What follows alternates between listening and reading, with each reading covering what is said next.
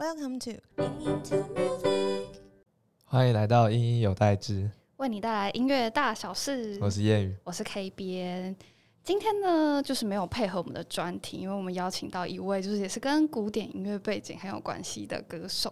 对，那我觉得他很厉害的是，他除了竖琴以外，他还精通长笛、钢琴、印度笛等乐器。然后现在也是就是亚洲独一无二的竖琴创作歌手。那其实谈到创作歌手，蛮特别的是，通常谚语你会觉得创作歌手通常他们的乐器会是什么？呃，钢琴跟吉他吗？对，我也觉得。但是呢，今天这位歌手他是搭配竖琴，所以我觉得很酷。等下就要来好好聊聊这一块。然后呢，他最近呢也发行了他的新专辑，所以当然我们等下就会推推这张新专辑。那让我们来欢迎苏佩青，耶！K 边还有谚语，你们好，我是佩青，今天非常开心来到。隐隐有来之，对对。好，那佩青最近就是宣传专辑，应该蛮忙的。最近很忙，但是忙忙的蛮开心的，因为都在分享新专辑，就是诞生出来了，其实心情还蛮轻松的，所以蛮好的。嗯，好，那等下我也很期待，就跟你好好聊聊。好，那首先呢，我们的话题一，想要来聊聊就是佩青的一路以来的音乐之旅。那其实你算是一路都在科班体制当中学习，那你觉得就是在古典乐的领域里面曾经学习过，对你未来就是创作上面有什么样的注意啊？我觉得从古典音乐出身，然后要跳出来，其实是很困难的一件事情。嗯，我觉得应该就是大家在古典学古典音乐的人，应该都跟我很有，就是可以完完全可以理解，就是当乐谱被抽在你眼前被抽离的时候，那种不安感其实还蛮可怕的。所以我觉得在古典体制里面，它当然给我非常多的知识。就是在我觉得在音乐理解上面，我们的确是多了非常多呃，可能分析的就是工具啊，然后还有诠释的工具，还有各种的非常棒的工具。但是在情感表达上面，跟跟真的要跳脱出来做自己的东西，我其实挣扎非常非常久。就是从一开始呃还在古典圈里面，然后要出来做自己的音乐的时候。真的都只敢自己在自己的琴房里面弹自己写的歌，然后给非常好的朋友听，完全不敢就是给外面的人听，因为觉得非常的就是非常丢脸，非常尴尬。然后对，所以我我自己觉得限制也还蛮大的，有好有坏。那会很担心，就是可能大家听到你的作品的时候，反应说：“哎，好像古典乐痕迹有点重吗？” 痕迹重这件事情好像。我自己没有太大的感觉，我好像不太会担心这个哦，那是好事。对对对对，因为有些人可能会有点担心，就是可能怕古典背景出身的那个感觉太多，就是有点跟流行乐会没有办法切在一起。没错，我我应该从小的时候，其实我想走，我一直都跟很多就是我在做访问的时候，其实我一直走音乐科班这件事情，其实还蛮微妙的，因为我从小就很喜欢音乐。然后大概国中的时候，我就蛮确定我想要走音乐这一条路。可是那个时候在台湾的音乐教育，就是你要很正当的走这条路，其实只有古典音乐。嗯，就是我我不太可能说，我从小就是想要当一个写歌的人，我就变成我不可能不念书，就是它不是一个正当的东西。然后那个时候其实超爱爵士乐，我其实自己在房间听的都是什么 Oscar Peterson 啊这种，就是真的超爵士、超爵士的钢琴。然后那个时候去房间找爵士钢琴都是 流行的，我那时候很痛苦，就是我不知道要怎么很正当的走，所以我才一直古典音乐走。所以其实对我来说，一直我一直都在古典音乐里面超级叛逆的。哦，嗯，就是不断想尝试各个领域。对，就是一一有一点点半不得已，好像只能用古典音乐这个科目，嗯，来把音乐当做一个很正当的事情，这样子。对，之前是这样子。那让你从这种古典乐踏入到创作流行乐那个契机点是什么？契机点哦，其实很好笑哎，就是背，那就是不能讲背，但就是分手啊，都是念大学，然后我就是台湾、美国两边跑，然后那个时候有点迷失在语言，然后文化，然后那个时候又就是。情商，然后就是很，我记得我那时候就是分手，然后回台湾，然后就是很难过这样子，然后就边弹琴，然后就莫名其妙写了一首歌，叫《中途迷失》。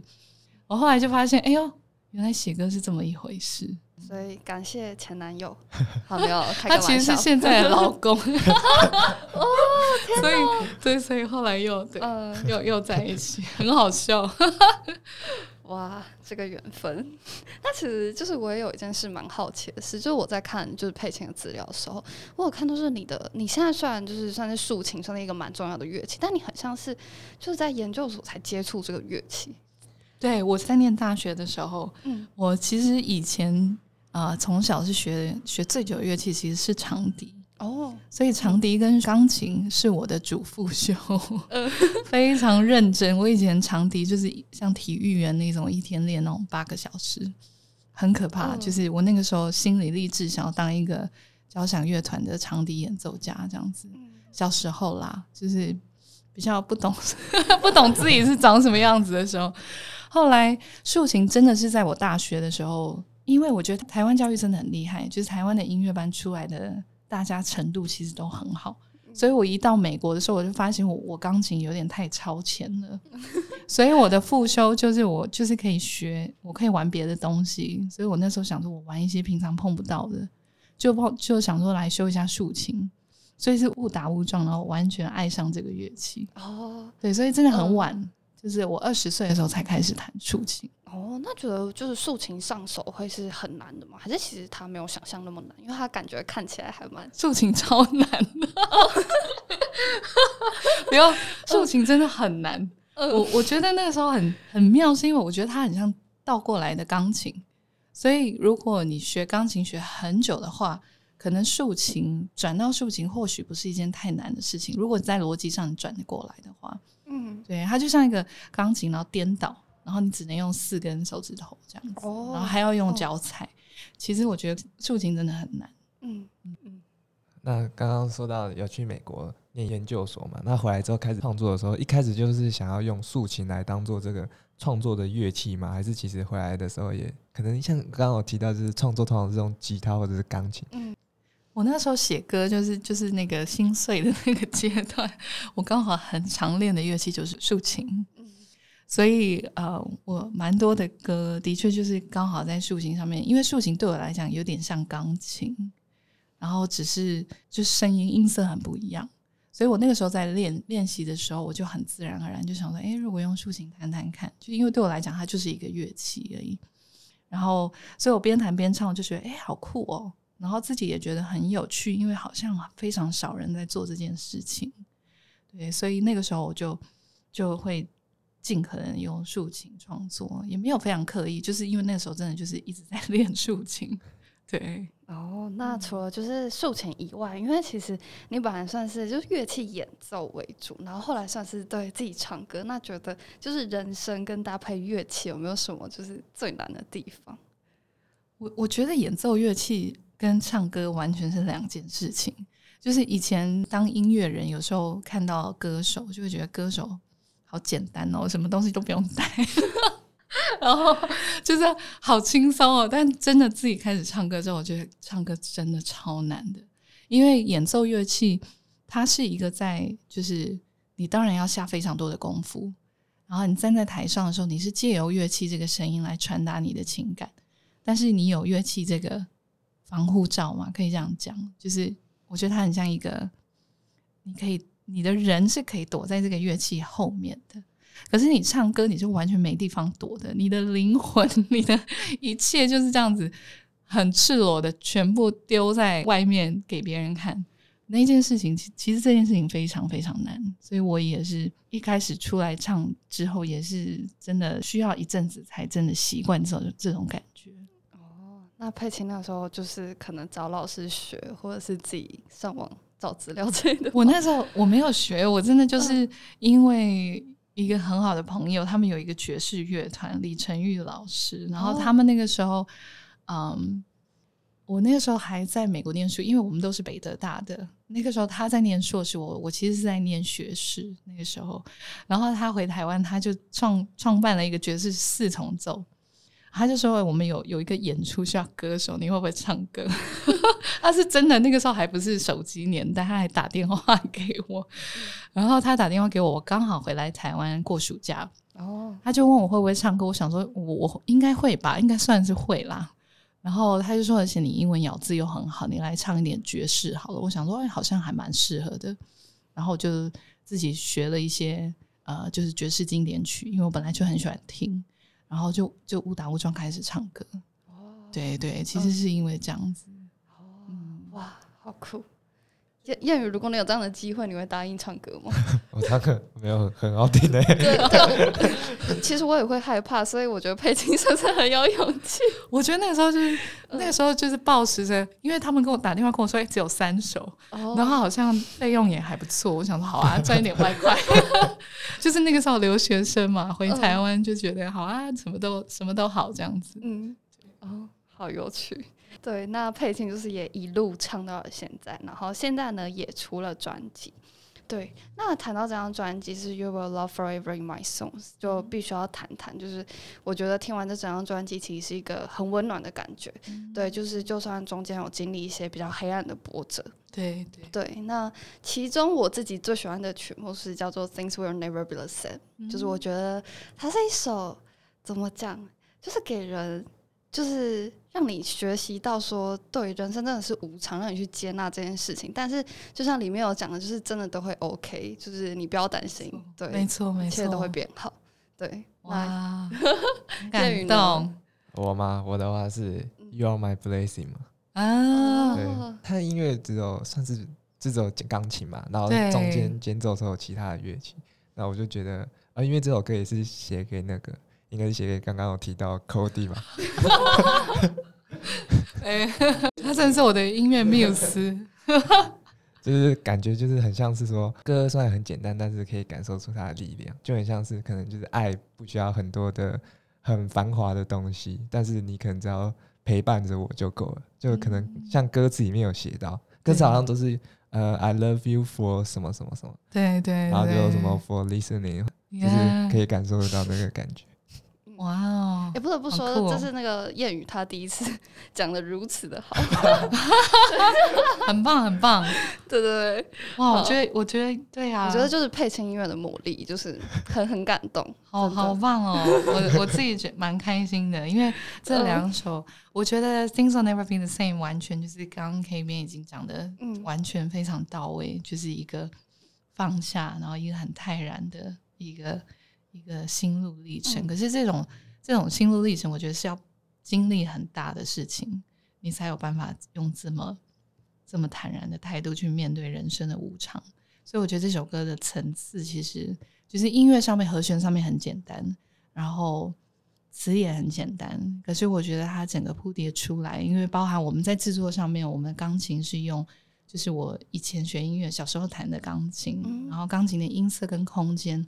我们其实都有制造一些那种人生的时光流逝，有一种嗯，会有一种无奈的感觉。所以我觉得它还蛮美好的传达在这首歌里。然后《You Are My Blessing》也是那个时候也是想说，它是一首情歌，然后它所以它不能太复杂。我如果又加了弦乐，又加了别人，好像就没有那么私密的感觉。嗯，所以我那时候是用就只有钢琴跟长笛，所以中间那段。就是，我就想说，我很少机会追长笛，就是因为现在都在唱歌，弹竖琴比较多，所以我就把长笛用进这首歌里，其实也蛮浪漫的。长笛本来就是对，所以很适合这样子。哦，嗯，这个配器上真的听起来是非常和谐的。对对，主打歌是呃，You'll Live Forever in My Song，然后里面有邀请到亲友合唱团，没错。那因为是疫情的关系，合唱部分都是呃亲友用手机录音再传回来的嘛。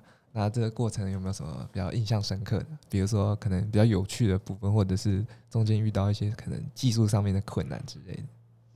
那时候亲友合唱团，我觉得因为这首歌它是专辑的，就是专辑的名称，你会永远活在我的歌里。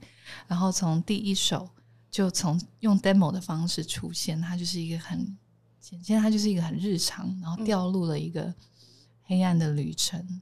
然后慢慢转到光亮跟找到爱，然后在专辑的最后这首歌，我就是希望可以真的传递那种很多的爱的那种感觉。所以那个时候我们在制作就觉得，我那时候就是很希望可以有亲友在最后那一段大合唱，因为那一段讲的是宇宙间要所有的星星都连成线，我们才有可能遇见。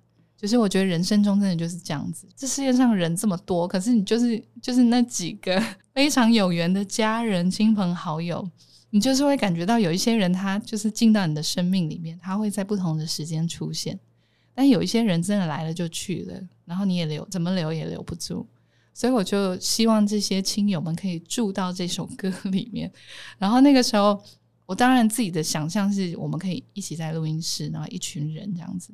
可是因为那时候是三三级警戒，然后我记得一个空间不能超过五个人，我就想说，那那我们就来做一个很年代感的手机连线，对哦，所以我就请大家用备忘录，跟我们第一首的 demo 一样，都是用就是用手机录而已，然后大家就很很可爱，我就请他们跟着我唱。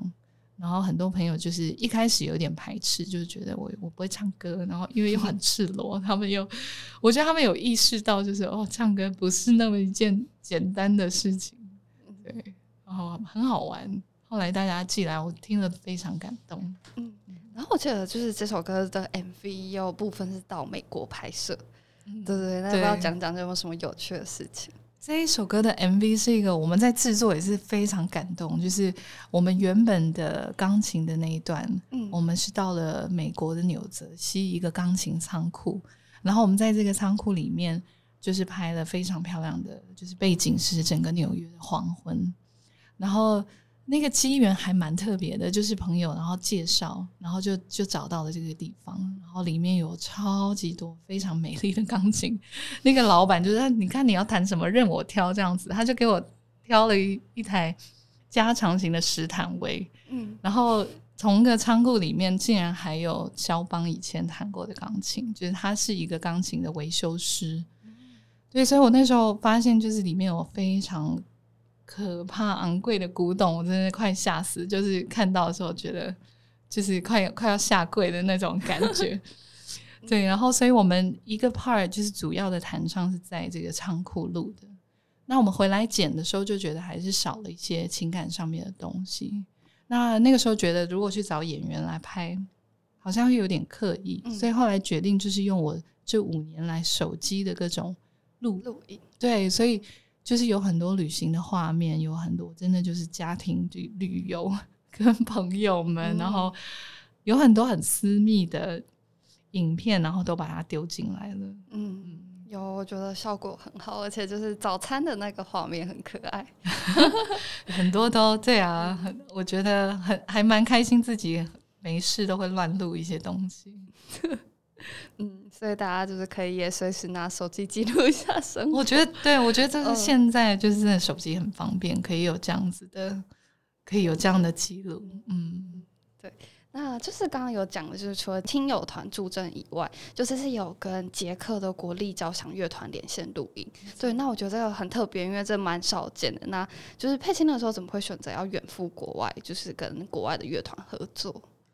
这这是专辑里面有一首歌叫做《来生》，然后他讲的其实有一点点是前世今生，也是在讲缘分跟爱，然后其实就是用一个很很浪漫的方式在跟跟亲友道别吧。我觉得有一点点这样子意思，就是我们这么有缘分，我们就是以后还会再见面这样子。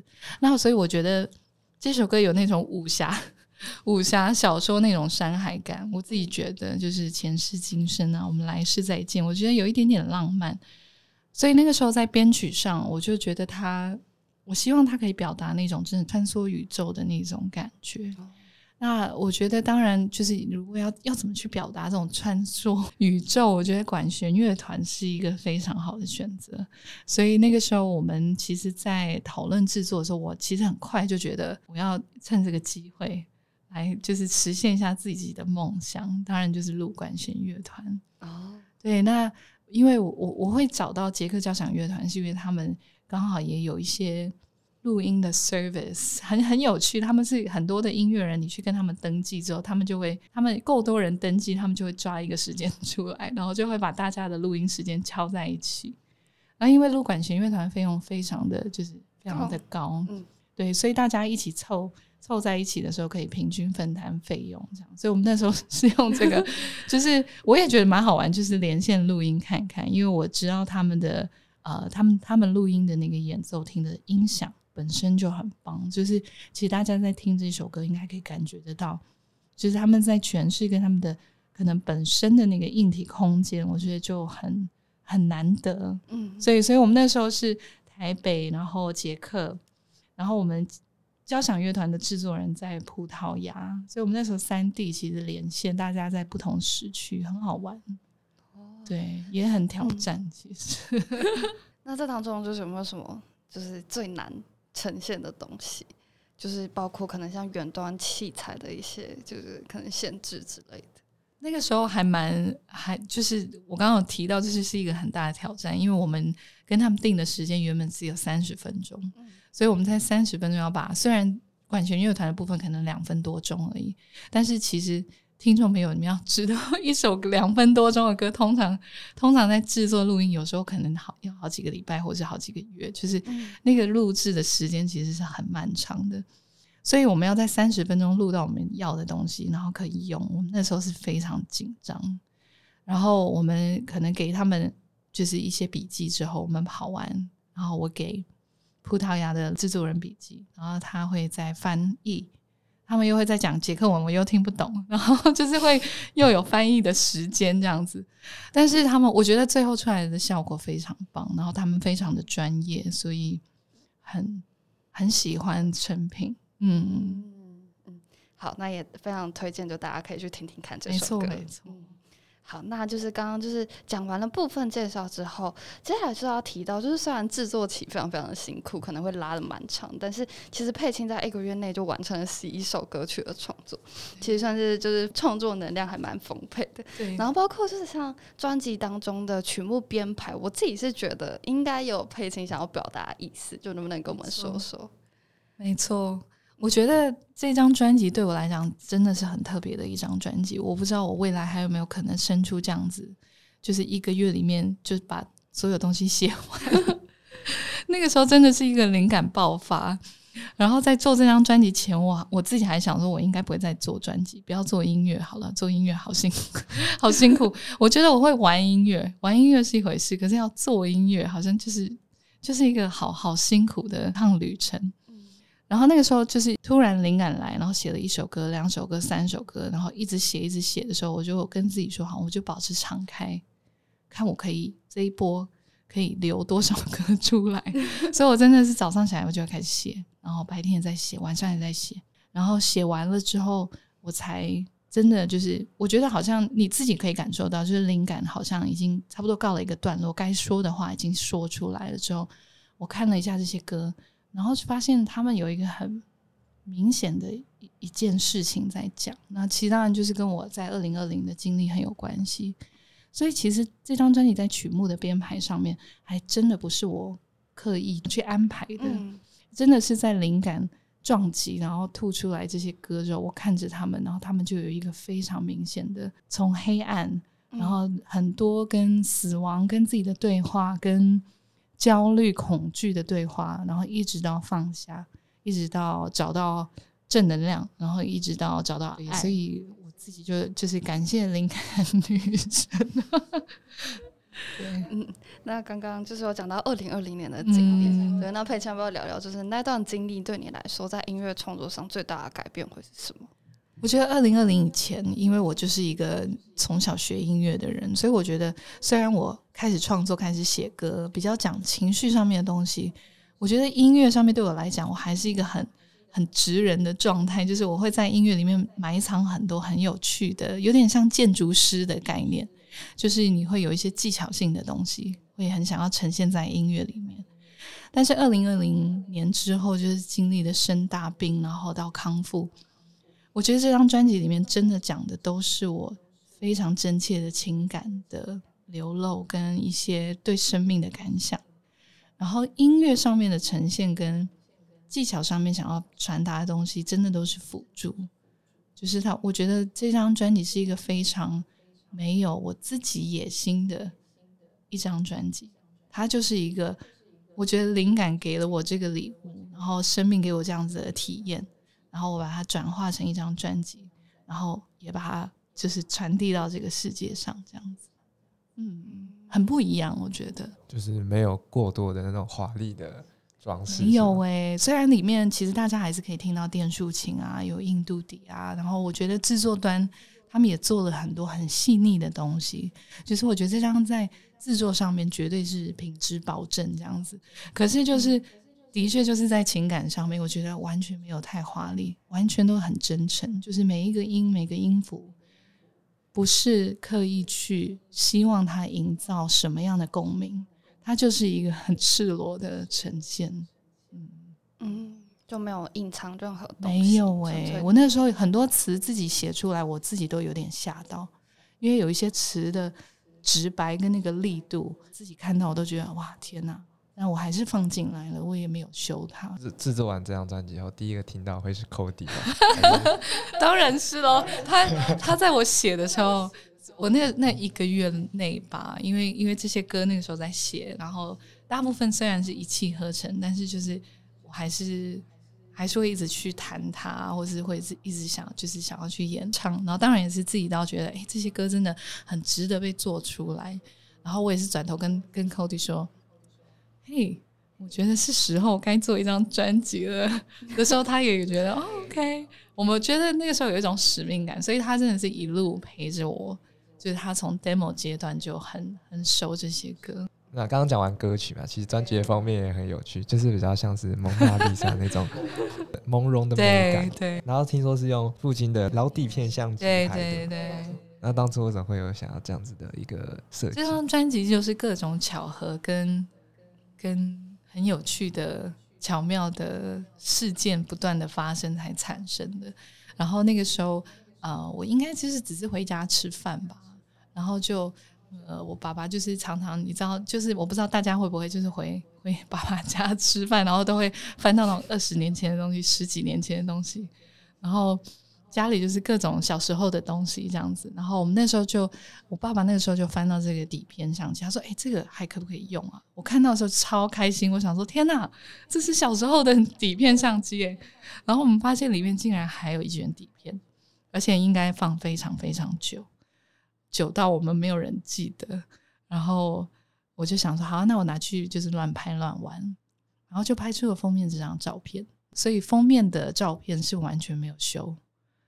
完全就是这个颜色，然后那个时候看到的时候，我就觉得很适合这张专辑。那适合的点是因为我觉得这张专辑呈现的是你会永远活在我的歌里，然后这些歌会记载着就是生命中的人们的生命故事跟爱。但是我个人其实没有那么重要，就是我觉得那个朦胧在专辑上面，我觉得是这个意思，就是这些歌会留下来。然后你跟身边的人，你们的故事会用某种形式存在在这个世界上，即使人可能会越来越模糊。对对，所以我觉得一切很巧妙的都串在一起，就是很老天爷都帮我计划 计划好了，这样子就是有种从头到尾就是必定会诞生的一张专辑的感觉。对啊，我自己也是一个，我那时候决定要做专辑的时候，我自己有一个有一点兴奋。当然，我觉得对音乐人来讲有很好的。就是歌，然后觉得很兴奋，可以把它做出来是非常令人开心的事情。但另另外一方面，我自己也觉得，哦，no，又又要再来，又要进入这个轮回里的那种感觉。对，但没事，上天都知道。我觉得就是一切真的安排都目前还蛮开心的。就是我觉得一在制作的那个时候忙，是忙在不知道到底能不能做出来，有点焦虑。那现在已经做出来，然后跟大家分享。然后，尤其是听到大家听到歌的感觉、感触的时候，跟大家自己的一些想法的时候，我觉得非常感动。嗯，好，那我们刚刚就是聊完专辑之后呢，就是接下来我们想要聊聊，就是我们刚刚在开头也有聊到，就是佩青的主要的乐器是非常特别的一件事情。对，那因为其实一般常见的就是像我们刚刚提到有像吉他或者是钢琴。对，那佩青如果用竖琴的话，你要怎么样弥补？就是。毕竟它就是不是吉他跟钢琴的这一个有点像是小缺陷的部分。竖琴的确，我觉得从我一开始出来的时候，我觉得它给我一些帮助，因为很快大家想到竖琴就会想到我，然后所以我也常常就是真的很多人看，可能路边看到竖琴，我就会拍一张照，然后传给我，就是我常常收到这种照片，我觉得很有趣。但另一方面，对我来讲可能不是那么有利的是。很多人就会对它贴标签，觉得它就是一个古典的乐器，然后可能就会对我的音乐就会下了一个很清楚的标签。虽然我一直觉得我在做的其实就是呃比较另类的流行音乐，其实它虽然有古典的基底，但所有的音乐都跟 跟古典音乐都其实都扯得上嘛，所以我一直觉得我做的东西其实并不是那么。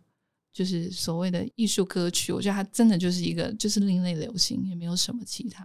所以我觉得那个对我来讲，我的确花了很多时间，好像一直要跟大家解释我的定位跟我在做的音乐。以前我会觉得还蛮累跟困扰，然后有时候会觉得不知道怎么跟大家介绍，所以我后来都会跟大家讲说，你就把我竖琴当成它是一把很奇怪的吉他。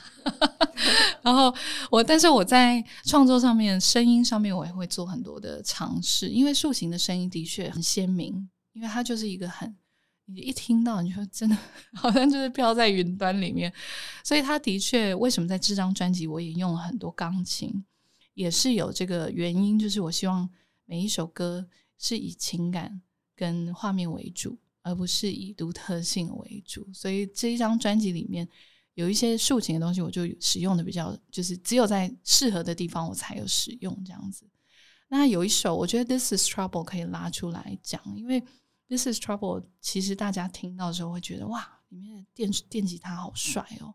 那其实它整首从头到尾都是电竖琴，然后我其实就是把我的竖琴加上了吉他会用的效果器，然后。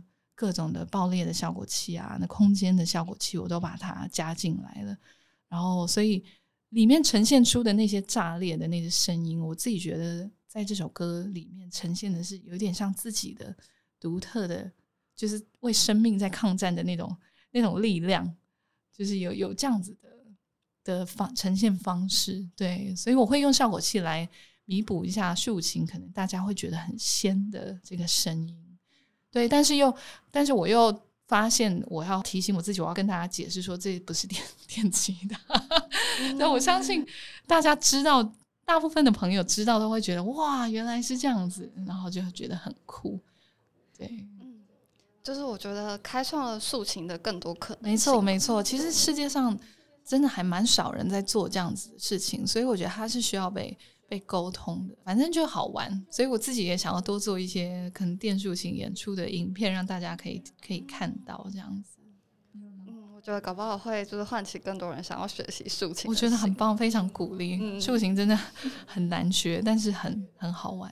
比较比较算好奇的话，就是呃，听起来佩琴好像从来没有犹豫过要用演奏竖琴来当做出道或者是出歌的那种感觉。没有哎，那当都没有，从来没有想说啊，早知道就用钢琴啊或者是吉他就好。我觉得这种东西就是有时候就是要接受自己 自己的样子，因为竖琴还是有它真的很酷的地方。就是我通常我通常可能去演，尤其是音乐节。然后我们那个 sound check 的时间都很短嘛，sound check，然后就演出，然后就换下一团，所以前后都会有那个。然后我通常真的是站在台上，我要 sound check，我的乐器一拿出来，身边就会开始哇，就是你我自己会觉得嗯很酷，就是那个那个感觉，自己会会觉得还蛮爽快的。对啊，所以其实我觉得整体上来讲，我自己还是觉得那个独特性。其实还是觉得蛮重要的，因为这个世界上就是很多人可能会随着潮流一直在做以很像的东西。那我自己一直都喜欢比较比较特别、比较奇怪的东西，对，所以我一直对这点的确没有太迟疑。我觉得整体辨识度也会就是非常非常没错，就是唯一就是真的是你辨识度。高，但是很小众的时候会比较辛苦。那怎么样要让让辨识度高，可是可以拓展？这就是我现在还在努力中，对，慢慢来。呃，刚刚讲到现场演出嘛，然后佩金曾经好像当过那个林忆莲的演唱哦，对呀，也有参加过，就是一些国内外的竖琴表演。对我还蛮多的，嗯。那佩金觉得在呃室内演唱跟室外演唱有没有什么比较不一样的感觉？室内。我觉得其实差不多哎，我就我有一次在室外是在海边，然后那个风大到我的竖琴就是从头到尾一直在 一直在自己弹奏，这件事情还蛮有趣的。然后，但是唱歌对我来讲，我我自己觉得大小场的氛围真的很不一样。然后我做我自己的演出，跟帮其他的音乐人，就是跟其他音乐人合作，又是非常不一样的事情。那个时候帮 Sandy 林忆莲应该是一个节目，然后那个时候我们做的，他们做了一个编曲，然后用到竖琴，所以就让我飞去跟他一起录这个节目，这样子对我来讲也还蛮新鲜的。对，就是完全是不同不同思维、不同工作的位置。那曾经就是佩奇是就是 Legacy 十周年特别奖十全十美奖的得主，因为你当年在就是 Legacy，我觉得二十二场真的超多的。对，那你有没有就是当年就是演出一系列下来的，有没有什么印象深刻的事情？我那时候出第一张 EP 是格格不入的时候，我好像第一次因为见证大团，然后我踏上 Legacy 的舞台。然后那个时候，呃，Legacy 的人就到后台就跟我说：“我们好喜欢你的演出，真的太酷，太就是太帅了。”然后我们想要请你来做一系列这样子。那时候很快就答应了，因为我觉得我就是演奏科班出身嘛，可以这样说，就是我的我的文凭就是一个演奏文凭。我那时候想说，我就是一个可以天天演奏的人。然后，所以其实对我来说，我觉得驻点演出跟一直演出是我非常喜欢的事情。那现在是因为现实有时候售票没有那么容易，然后台湾也就这么大，所以好像有一点难。对啊，如果可以的话，我我觉得我可以就是做很长期的那种巡回，真的就是每一天演出。嗯，哇，好，那就是。也很期待，就是未来就是还能再看到可能裴青也做这么这么长期的驻点演出，对我觉得蛮酷的。好，那今天就是很开心，就是佩青跟我们分享了很多关于他的音乐，关于这张专辑。那最后就是提醒大家，就是佩青的新专辑现在也都二月底也都发行了，所以大家如果喜欢的话，也都可以去听听看。然后想要请佩青，就是也跟我们推推一下之后的演出。对我的新专辑《You Live Forever in My Songs》，现在在所有的就是平台串流平台都听得到。然后我们的实体也有一些限量的地方，大家可以找到。然后其实只要到我的粉丝页或者我的 IG 上面，都可以有，就是可以找到更多的讯息。那我最近正在跑一系列的小巡回，然后这个小巡回就是我自己一个人 solo，然后带着专辑跟大家分享专辑的故事。然后算是一个导听的分享，然后也有 solo 的演出这样子。那呃，我们一直不断的在加场中，所以其实相关的资讯大家也都可以到 FB 或者 IG 上面都看得到，只要搜寻苏佩青 Page 苏就有了。好，那希望就是听众朋友们都可以多多支持。那我们今天这期就到这边喽，谢谢大家。